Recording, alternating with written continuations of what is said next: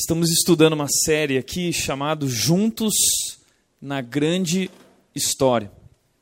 E nós temos falado sobre uma história que está por detrás da história que nossos olhos podem ver. E essa é, sem dúvida, a verdadeira história que precisa ser reconhecida, que precisa ser contada, que precisa ser vivida. Só que enxergar essa história não é fácil.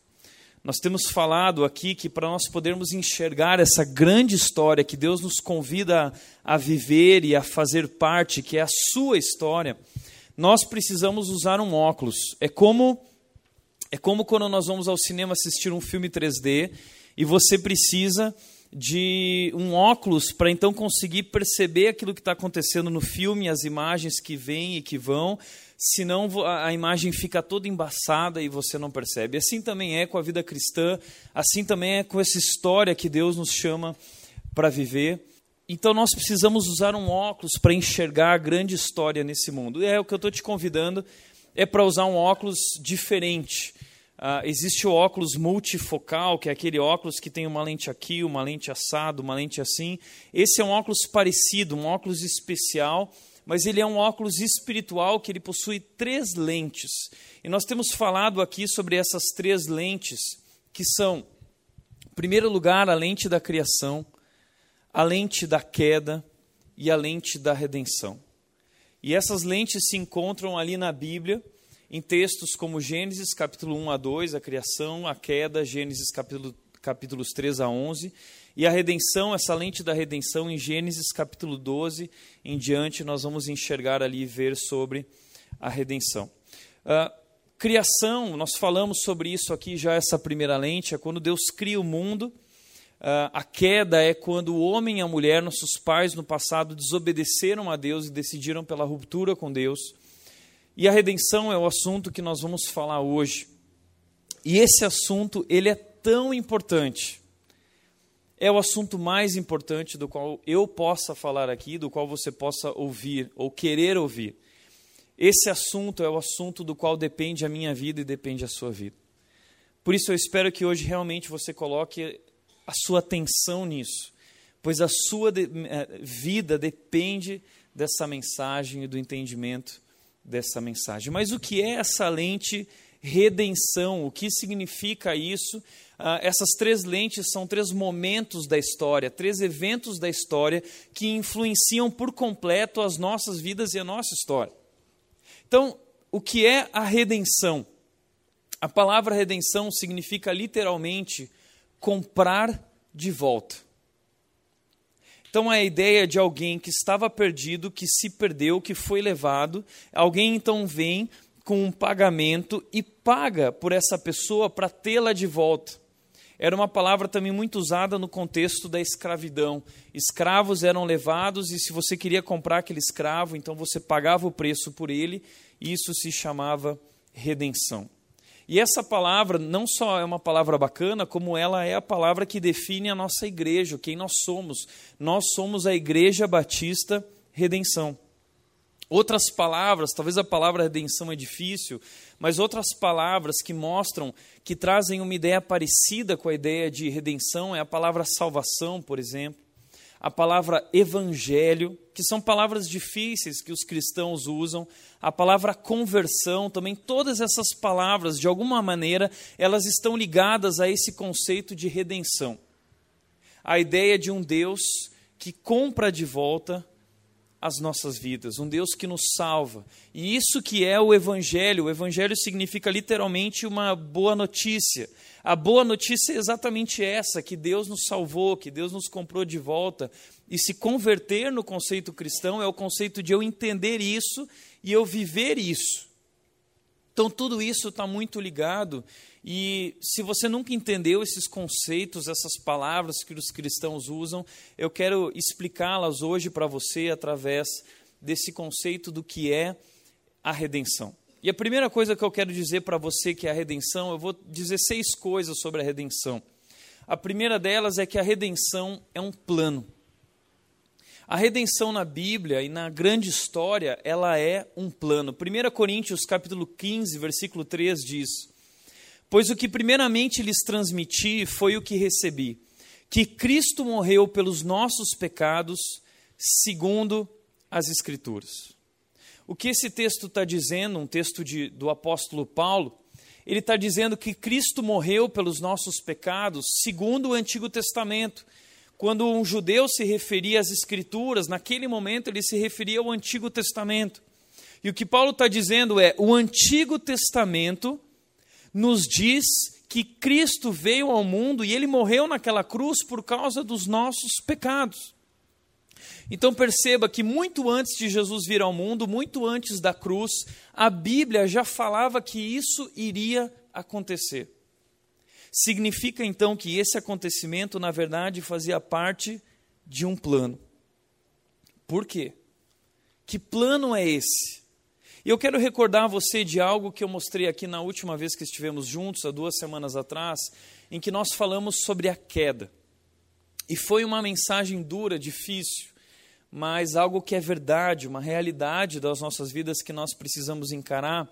E eu tentei mostrar essa realidade dura, essa realidade difícil, através uh, de figuras aqui. Né? Uh, como a queda é um conceito difícil de entender, eu tentei passar isso de forma bem simples através do WhatsApp. Tá bom? Então, com figurinhas do, WhatsApp, eu disse que Deus, e esse sol aqui representa Deus, a, a presença de Deus, a beleza de Deus, esse Deus ele é o Deus criador e ele criou o homem. Ele criou o ser humano. E a Bíblia diz que ele criou o ser humano à sua imagem e semelhança, mas ele não criou, criou só o ser humano, ele criou também a natureza, ele criou tudo que existe nesse mundo, as coisas lindas e belas. A Bíblia diz que tudo isso, essa natureza, aponta para esse Deus. É, é uma expressão desse Deus invisível que é tão maravilhoso.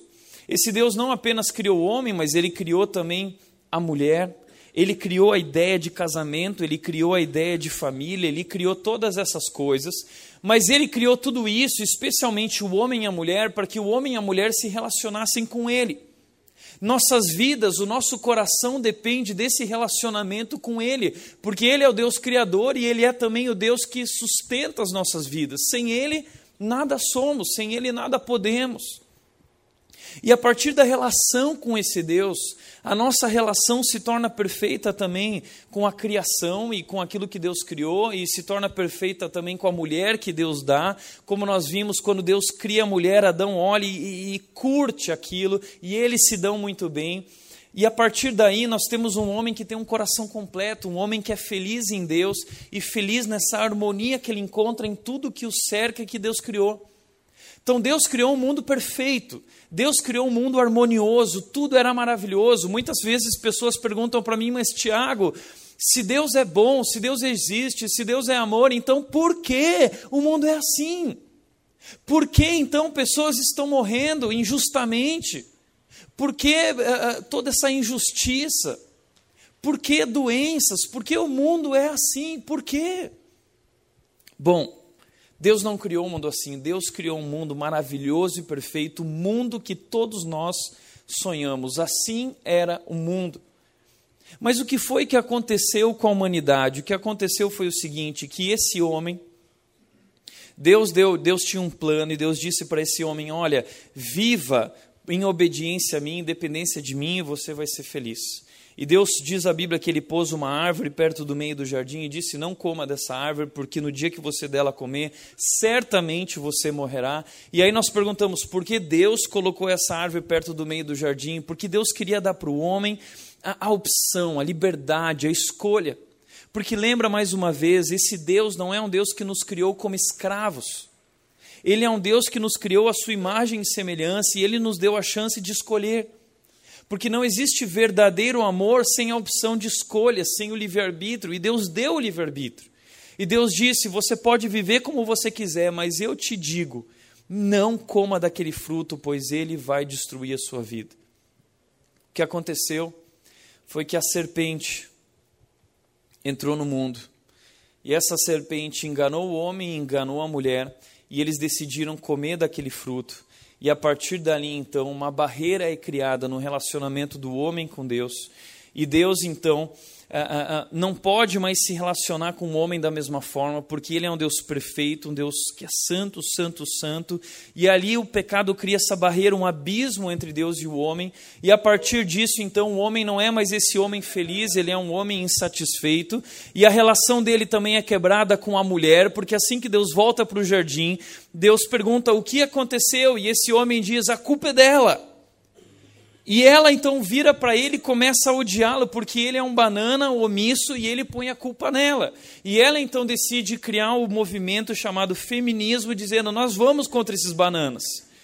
E ele decide então criar um movimento chamado machismo, em que eles vão pôr a culpa sempre nelas. Então, a partir daí, o que acontece é que essas mulheres não querem mais se relacionar, por isso o casamento se torna uma relação tão difícil, porque a nossa relação com Deus afetou a nossa relação com os nossos semelhantes, e isso afetou também a nossa relação com a criação, a criação que foi criada para ser linda e maravilhosa. Hoje, muitas vezes, ela não tem respeito pelo homem, ela mata, como nós vimos recentemente na Itália, como vimos alguns anos atrás na Indonésia, o tsunami que veio e destruiu, ah, tudo perdeu o controle. A Bíblia diz que Deus criou os limites do mar, mas o mar não respeita mais esses limites. Por quê? Por causa do pecado. A Bíblia diz que o pecado entrou no mundo e destruiu tudo que Deus fez. Deus formou um mundo perfeito, mas o pecado deformou. O pecado destruiu aquilo que Deus criou. E por isso, hoje o homem tem um problema sério no coração. O coração dele está quebrado, o coração dele está doente porque a relação dele com Deus foi quebrada e nada mais tem harmonia. O mundo hoje vive em caos e a consequência do pecado, a morte, a Bíblia diz que é a morte. Então, é o, é, é, é, essa é a mensagem da criação e daquilo que aconteceu, a queda. Nós estávamos condenados à morte por causa do nosso pecado, das nossas escolhas erradas, as escolhas erradas que nossos pais fizeram. O problema é que a Bíblia diz que, assim como o pecado entrou por um só homem, e com ele a morte, assim como o pecado a morte, assim também o pecado passou a todos os homens e a morte também. Portanto, quando Deus olhou para isso, essa notícia é triste. Uau, estamos condenados à morte. Fomos criados livres, mas agora nos tornamos escravos de nós mesmos. E esse é o pior tipo de escravidão, ser escravo de si mesmo. O nosso mundo diz: viva para si mesmo, seja livre, realize o que você quer fazer. Isso é ser escravo. E é por isso que nós fomos condenados à morte. Deus quis nos livrar de nós mesmos, porque somos ignorantes, escolhemos o que não é bom. E Deus então começa um plano através de um homem chamado Abraão. E Deus chama esse, esse homem e diz: Olha, sai da tua terra e eu vou começar um plano de redenção para o mundo através da sua vida. Eu vou criar uma grande nação que vai espalhar o meu nome sobre a terra e através do seu filho será feita essa grande nação. E esse homem era um homem mais velho, a sua esposa, chamada Sara, era uma mulher mais velha. E eles não podiam ter filhos, Sara era estéril, e então eles dão um jeitinho brasileiro lá, e Abraão ele vai ter relações com a serva de Sara, e isso gera uma série de problemas, até que Deus diz: Não, não é desse jeito, é do meu jeito. E Deus dá poder nessa situação para Sara, e ela pode ter um filho, e ela dá à luz a um filho chamado Isaac. E quando Isaac nasce, ele é filho único, então, ali nesse momento de Sara e de Abraão, desse casal. E, e esse casal ama Isaac. Imagina o amor que eles colocam, eles já estão velhos e Deus uh, faz esse milagre, age nessa situação e eles colocam todo o amor deles nesse filho. Até o dia que em Gênesis capítulo 22, versículo 2, Deus diz o seguinte para Abraão: Então disse Deus: Tome seu filho, seu único filho, Isaque, a quem você ama, e vá para a região de Moriá sacrifique-o ali como holocausto, num dos montes que eu lhe indicarei. Que Deus é esse que dá aquilo que um homem mais deseja na sua vida e depois vem e diz: agora você vai sacrificar o seu filho lá naquele monte. Que Deus é esse? Por que ele faz esse tipo de coisa? E pior, parece que Deus está de piada, porque o texto bíblico diz: eu quero o seu filho a quem você ama. Deus sabe o que Abraão mais amava. Deus sabe o que realmente mexia com a vida de Abraão. Então, Abraão decide obedecer a Deus, depois de uma série de experiências que ele teve com Deus, ele passa a confiar em Deus e ele vai até o Monte Moriá. E no caminho, o filho dele, Isaac, jovem, vira para ele e diz: Mas pai, nós vamos sacrificar, mas cadê o cordeiro? E Abraão diz: Olha, Deus proverá. E quando chega lá, Abraão explica para ele a situação, coloca o filho em cima do altar, levanta o machado, e quando Abraão desce o machado, um anjo segura o machado. E Deus diz: Abraão, o cordeiro está ali. Você pode sacrificar aquele outro cordeiro. E Deus faz surgir então um cordeiro. Ele troca o filho pelo cordeiro. Agora, por que Deus está fazendo isso? Que chocante para aquela criança, para aquele jovem. Que chocante para o seu pai. O que Deus está querendo com isso? Tem algo mais. Logo mais para frente, Existe um evento chamado Páscoa que acontece no Egito, quando esse povo vai parar no Egito, se torna escravo. Deus quer libertá-los do Egito. Então, na última praga, são dez pragas, na última praga, Deus vai matar todos os primogênitos do Egito. E aí Deus diz: Eu só não vou matar nas casas que estiverem com o sangue do cordeiro sobre a porta. Então vocês vão lá, vão sacrificar. Êxodo capítulo 12, versículo 3 diz: Digam a toda a comunidade de Israel que no décimo dia deste mês todo homem deverá separar um cordeiro para a sua família, um para cada casa. Todas as famílias tinham que separar um cordeiro. Então imagina, a cultura judaica, eles guardavam as ovelhinhas, eles se alimentavam delas. Imagina as criancinhas, as ovelhinhas elas eram tão lindas. As criancinhas iam até lá brincar com essas ovelhas, mas chegava o dia que precisava sacrificar essa ovelha. E eu fico imaginando a reação das crianças, a reação dos pais que tinham se apegado àqueles animais. Versículo 7 diz: Passem então um pouco do sangue desse cordeiro nas laterais das portas e nas vigas superiores das portas das suas casas, nas quais vocês comerão o animal. Que Deus é esse que faz com que uma família não somente mate aquele pobre animal na frente das crianças, passe o sangue pela porta, uma cena de terror, de, de pânico, de choque, e ainda coma esse animal toda a família junta. O que significa isso? O que esse Deus está fazendo? O que esse Deus está fazendo, na verdade, é criar um memorial. E ele precisa fazer algo chocante, porque ele quer que essas pessoas comemorem isso como uma festa para sempre. Isso é um decreto perpétuo. Vocês farão isso constantemente por todo o tempo. Por que Deus faz isso? Sabe por quê? Porque Deus tinha um plano. O plano de um dia que ele enviaria o seu filho amado, o filho a quem ele ama, e esse filho morreria em nosso lugar.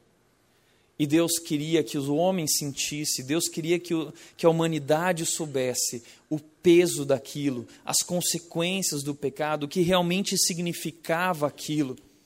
Então Deus cria essas cenas, Deus faz com que as pessoas entendam quem Ele é e o amor que Ele tem por nós, ao ponto de um dia ele fazer isso, ele derramar o sangue do filho dele sobre nossas vidas, ele sacrificar o próprio filho dele por nós. Portanto, a redenção, em primeiro lugar, é um plano de Deus na Bíblia. Você pode enxergar isso por todo o Antigo Testamento. Deus vai construindo esse plano até o dia em que nós chegamos na questão de que a redenção é um evento.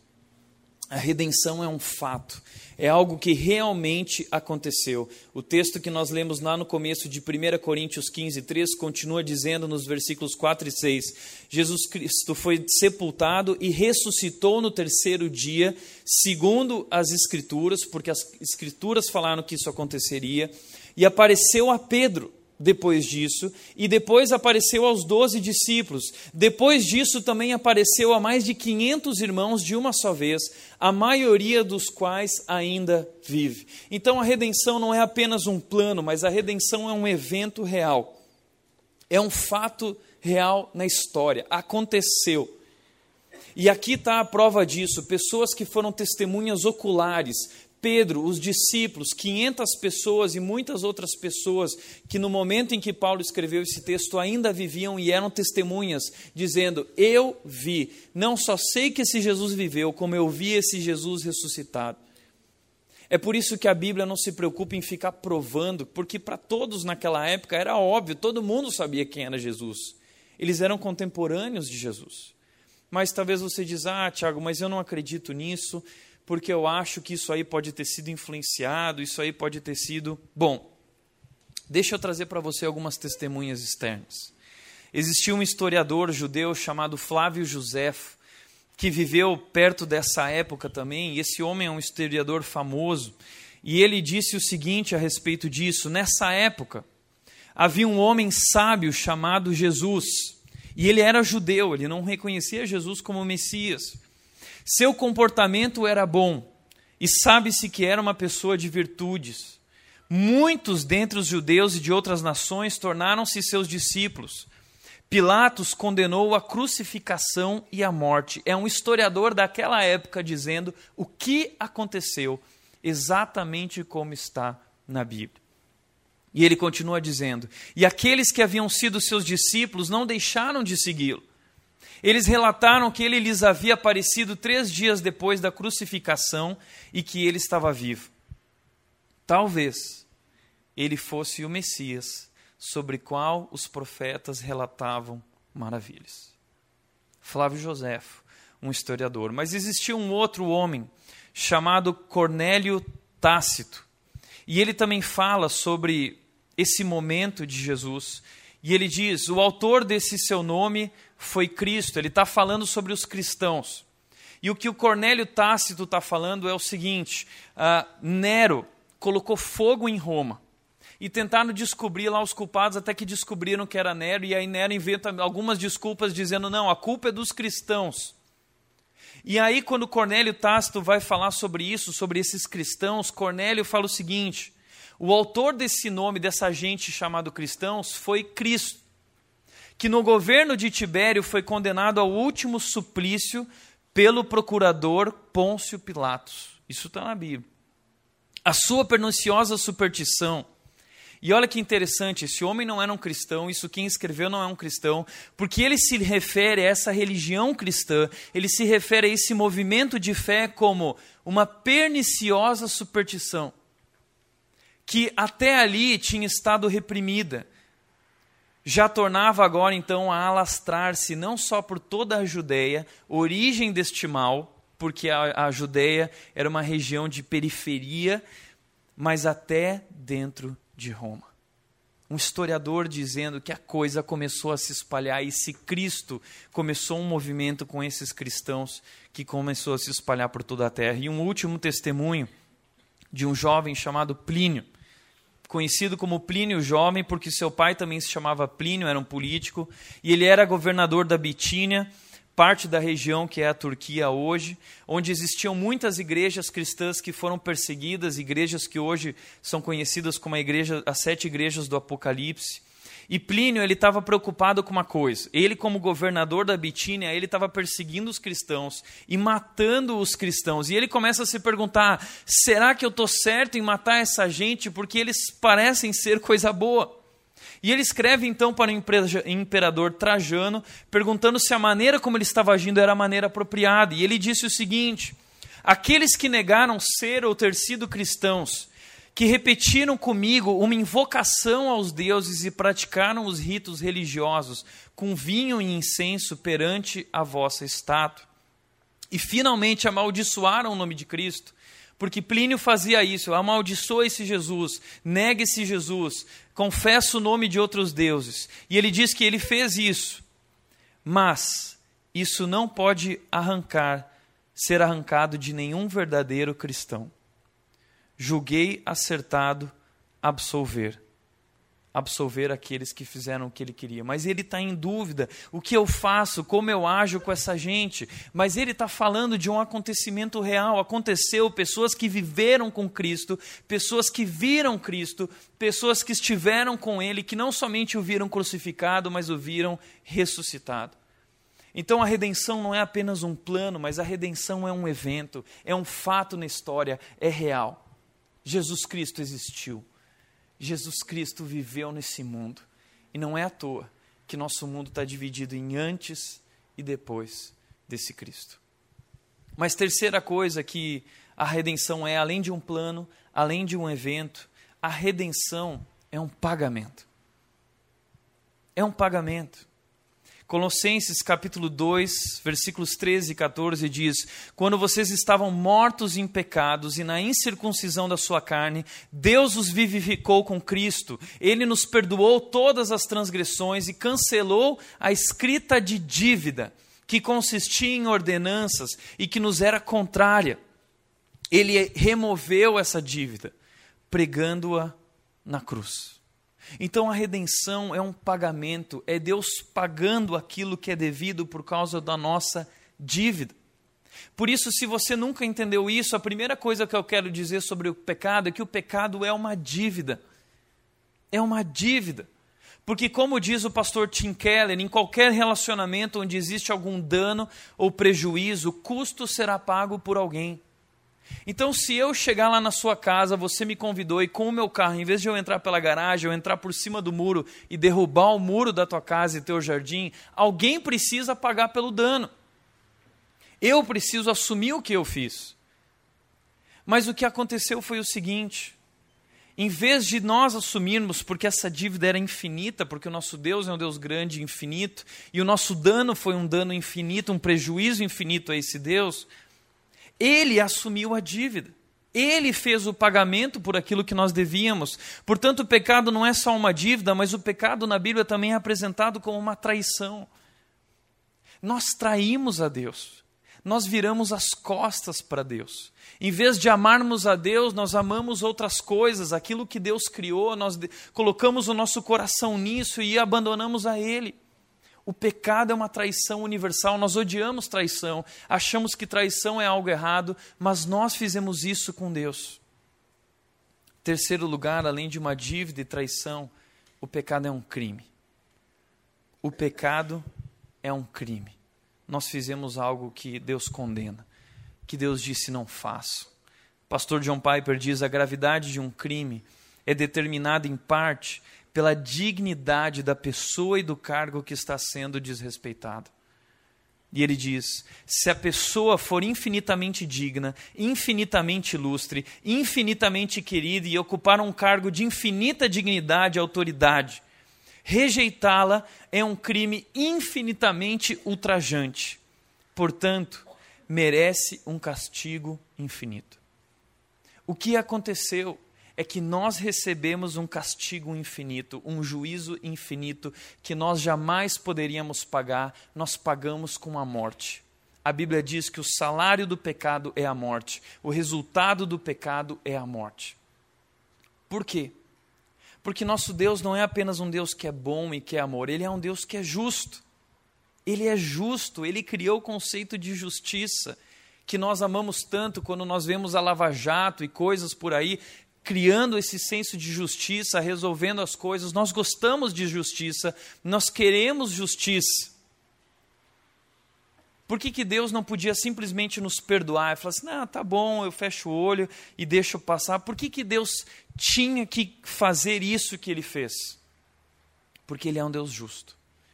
E se ele passasse o olho por cima, se ele fizesse vista grossa, ele não seria justo. E aí nós viveríamos em um mundo que o próprio Deus que criou o mundo é um Deus injusto. Então, como resolver isso?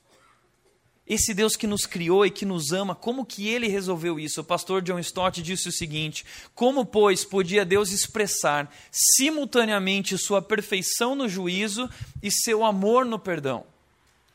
Como que Deus podia saciar a justiça, mas ao mesmo tempo demonstrar o seu amor perdoando? Deus teve uma ideia brilhante.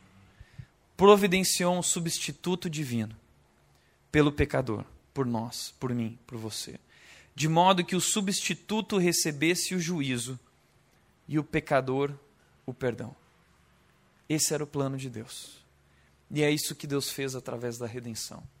Deus enviou o seu filho, e é isso que significa a redenção para comprar de volta aqueles que se tornaram escravos de si mesmos escravos das consequências do pecado. Ele envia seu filho amado, seu único filho, a quem ele ama tanto, como Abraão amava Isaac. Ele ama tanto. A Bíblia diz que ele criou todas as coisas para Jesus. Colossenses 1, 15 a 20 diz isso. Todas as coisas foram criadas para ele, para o Filho de Deus. Deus envia o seu filho e o seu filho vem viver na terra como um homem, por um motivo: para nos comprar de volta. Esse é o pagamento. E qual é o pagamento que ele dá? Não é em dinheiro, o pagamento dele é com a sua vida. Ele paga com o seu corpo, ele paga com o seu sangue. E ele sobe sobre aquela cruz para morrer por mim e por você e assumir o meu lugar. A salvação é substituição. Jesus assumiu o meu lugar, ele substituiu, ele disse: sai daqui, eu vou morrer por você. Portanto, às vezes a gente olha para a crucificação e acha que não foi nada, que ele era Deus, afinal de contas. Mas eu não sei se você sabe, mas Deus decidiu viver isso como homem e ele sofreu.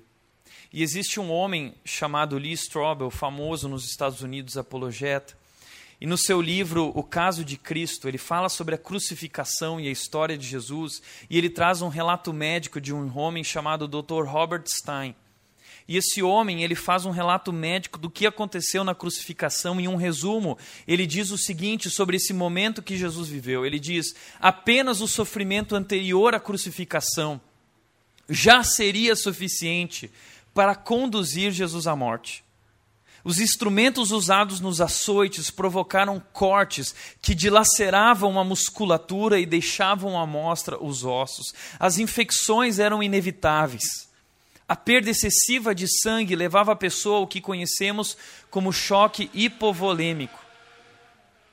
E ele continua dizendo: além disso, a crucificação era um mecanismo infalível pois o indivíduo morria lentamente por asfixia. Ele não morria pela crucificação, ele morria asfixiado.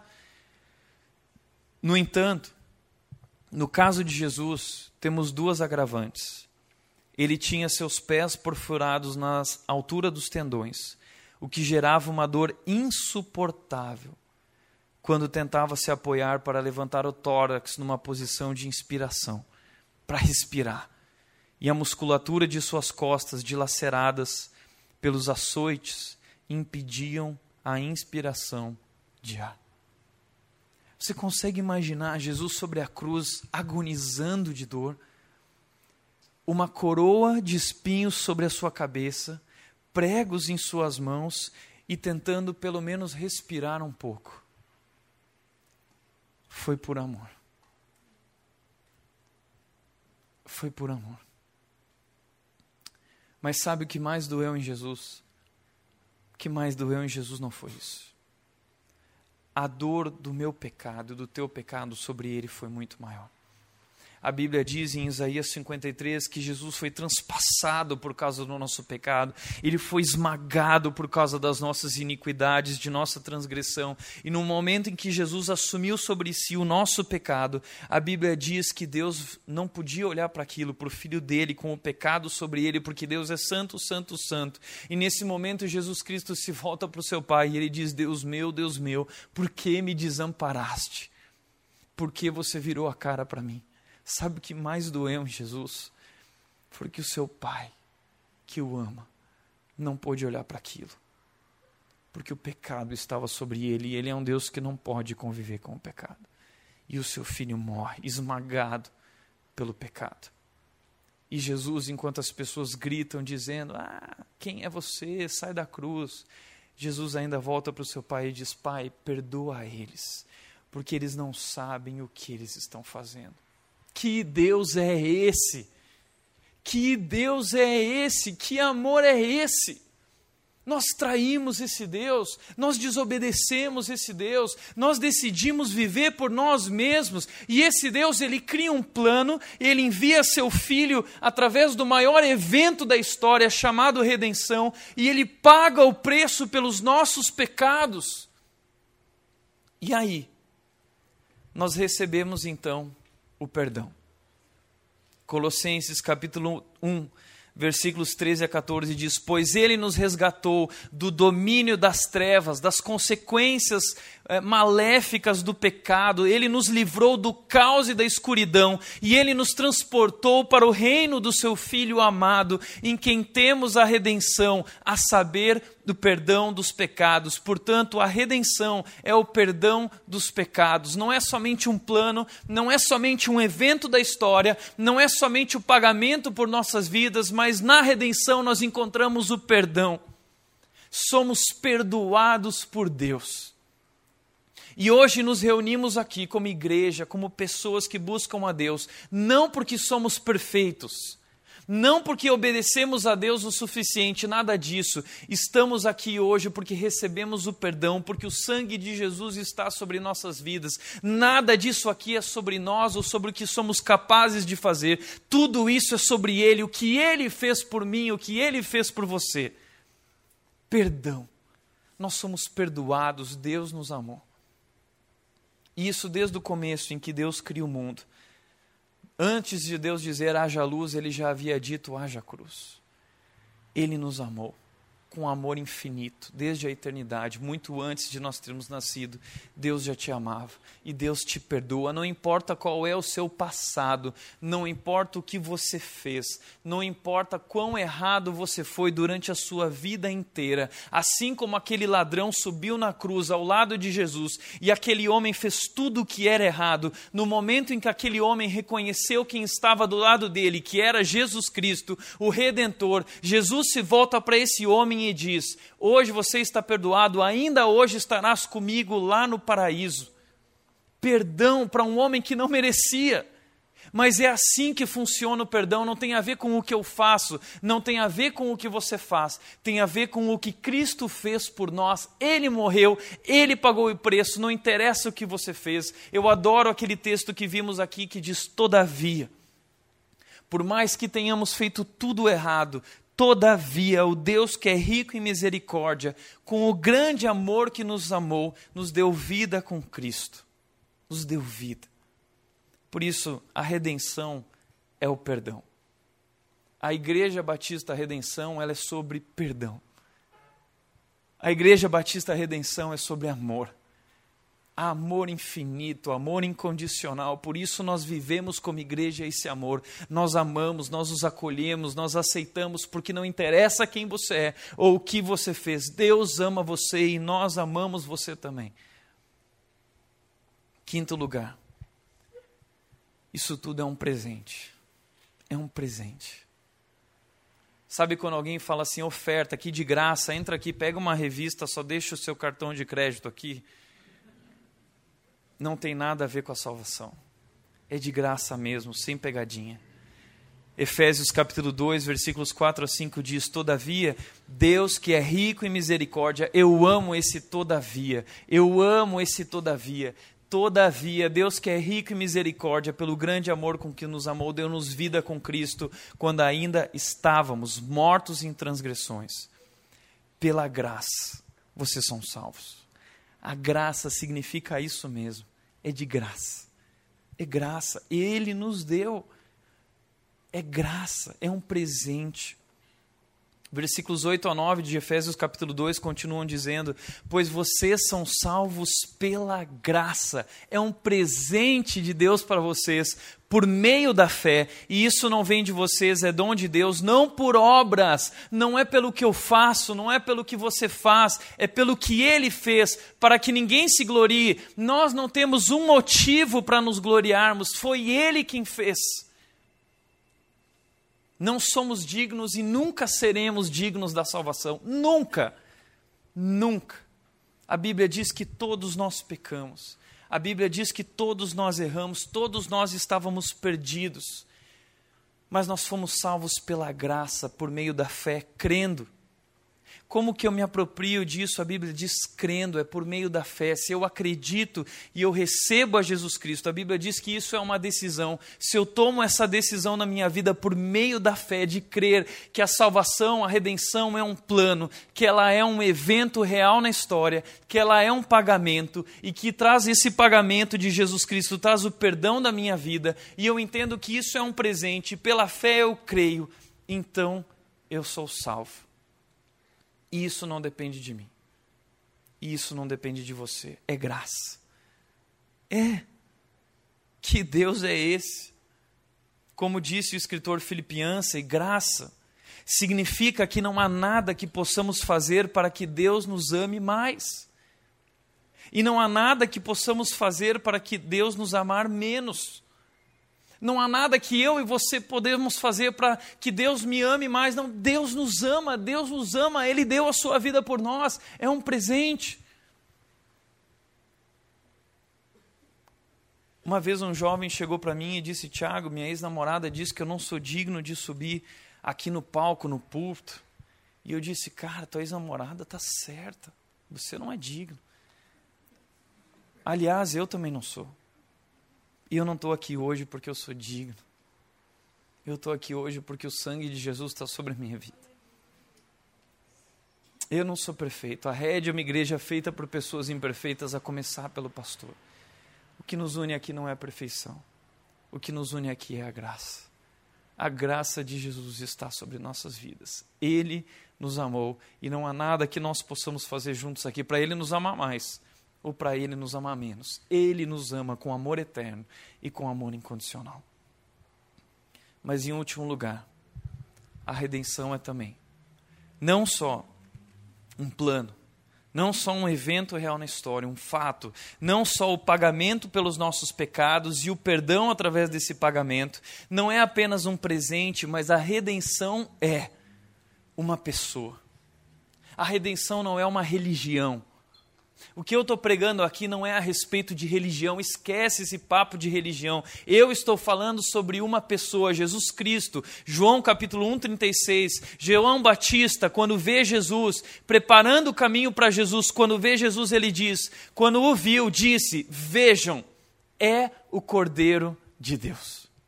É o plano de Deus se cumprindo na chegada do seu filho, Jesus Cristo. Ele é o Cordeiro de Deus. Todos esses cordeiros ao longo da história que sofreram nada mais eram do que símbolos, nada mais eram do que um memorial que apontava para aquilo que Deus estava para fazer. A história mais chocante do mundo, o maior absurdo da história. Um pai que mata o seu filho, um pai que sacrifica o seu filho por amor a nós. É uma pessoa, Jesus Cristo. E a Bíblia diz que ele morreu, mas após três dias ele ressuscitou. Ele venceu a morte. A morte não foi capaz de detê-lo. A morte não foi capaz de retê-lo, a morte não foi capaz de tragá-lo. Ele se revela como Deus, ele vence a morte e ele nos convida a viver uma nova vida junto com ele. E isso não é sobre religião, isso é sobre um relacionamento com ele. Nós somos criados lá no começo, lembra, para se relacionar com esse Deus. Nós precisamos disso, nós dependemos disso. E em Jesus hoje, nós podemos novamente nos relacionar com esse Deus. Cristianismo não é sobre uma religião. Cristianismo é a proposta de um relacionamento com Jesus. Agora, novamente, eu posso voltar a caminhar com Deus, assim como lá no começo homem e mulher caminharam com Deus. Assim, hoje eu posso voltar a caminhar com o meu Deus, porque através de Jesus Cristo isso é possível. Ele destruiu o muro de inimizade, a Bíblia diz. Ele criou uma ponte sobre o abismo. Ele pagou o preço pelo meu pecado e Deus me aceita como eu sou Deus me ama e Deus me quer de volta. Ele é um pai que me chama de volta aos seus braços. E isso não tem nada a ver com religião, isso é relacionamento. O que eu quero que você entenda é que eu estou falando aqui a respeito de Jesus. Porque nós estamos cansados de religião pelo que a religião tem imposto, pelo que as igrejas têm colocado. Isso não é sobre religião, isso é sobre Jesus. Nós fomos criados para Jesus. E Jesus Cristo disse, quando veio ao mundo, em Mateus 11, 28 a 30, ele disse: Venham a mim, venham a mim. Não é venham à igreja.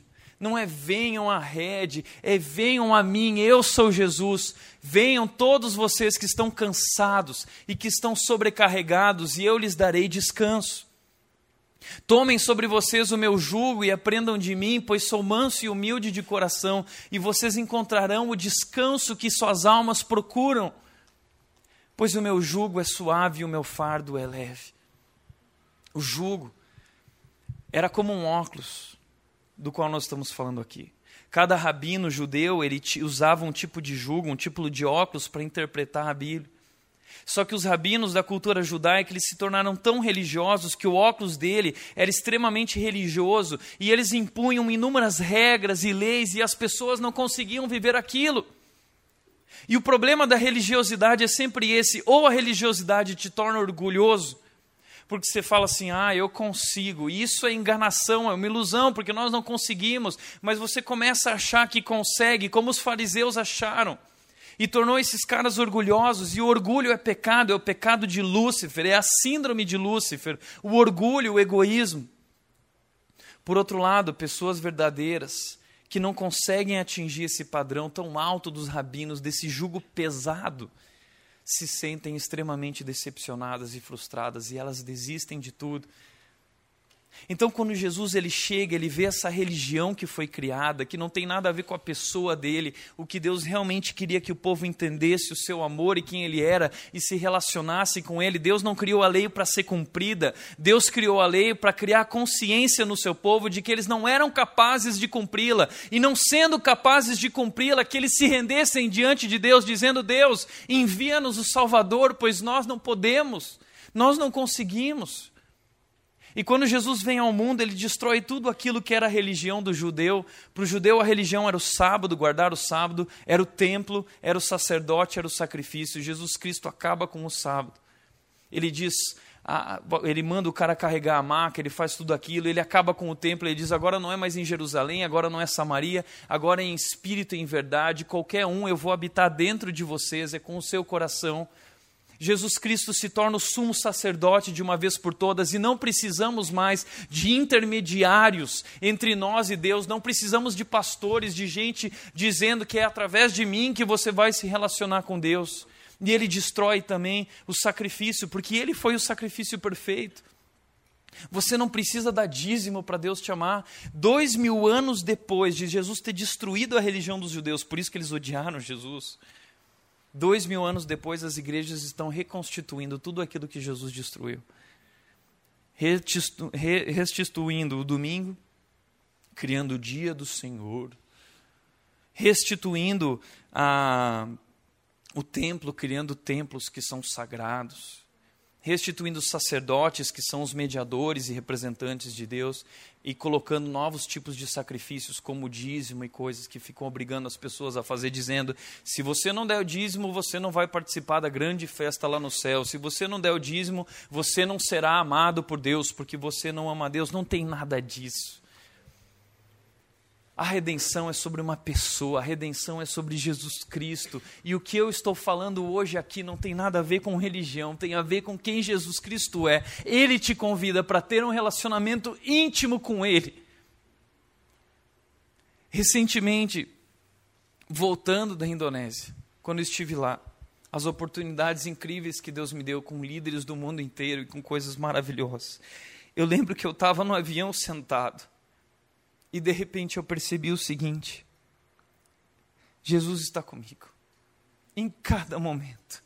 Sentado ao meu lado, Sua mão está sobre a minha vida em cada detalhe, em cada detalhe. E é sobre isso que eu estou falando sobre você colocar o óculos e enxergar Jesus diante de você. O Deus que se revela a nós e quer se relacionar conosco. Ele nos criou a sua imagem e semelhança. E o pecado destruiu essa imagem e semelhança. E ele hoje está num processo, trans transformando a imagem de seu filho novamente para que nós sejamos aqueles que o pecado destruiu. Por isso ele diz: você está cansado de religião, você está cansado desse jugo pesado que líderes e igrejas têm imposto. Jesus Cristo diz: venham a mim, e eu darei descanso para a alma de vocês. Sabe o que você precisa? Sabe o que o teu coração está buscando desesperadamente? É Jesus. Jesus é a resposta. Jesus é a razão e tudo nesse mundo é sobre Ele. Nossas vidas são para Ele, tudo foi criado para Ele e nós precisamos viver para Ele. Por isso eu quero te convidar como rede, como igreja. Aqui é sobre Jesus, uma pessoa que quer estar com você a cada dia. Como Alexandre disse, as lutas são muitas, mas Jesus nos ajuda nessa luta e cada uma dessas lutas vale a pena quando nós vivemos junto com Ele. Pai, nós te agradecemos por esse teu amor tão maravilhoso. Te agradecemos pela redenção, porque o Senhor nos comprou de volta. Porque nós estávamos perdidos, porque decidimos viver de acordo com o nosso coração. E nós acabamos nos perdendo, nos tornando escravos, Deus. Mas o Senhor veio ao mundo e deu a vida por nós. O Senhor se entregou por amor, morrendo naquela cruz. Mas o Senhor é o Deus poderoso e ressuscitou ao terceiro dia. E o Senhor voltou vivo e chamou os discípulos e reuniu aqueles que amava e disse: Agora vão e contem para o mundo inteiro sobre o amor que eu tenho pelo mundo.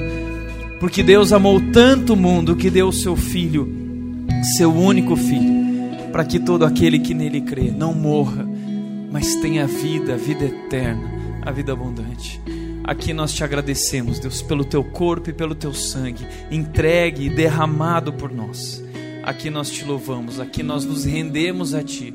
Aqui declaramos que Jesus Cristo é nosso Salvador e Ele é o nosso Senhor, que Jesus Cristo é o nosso Redentor. E esse acontecimento, Deus, ele muda o ponto de referência de nossas vidas. Nós somos o povo da cruz, nós somos o povo que ama a Jesus, o povo que ama como Jesus. Aqui nos rendemos a Ti gratos, Deus, felizes nessa noite, em nome de Jesus, e juntos declaramos: Amém. Amém.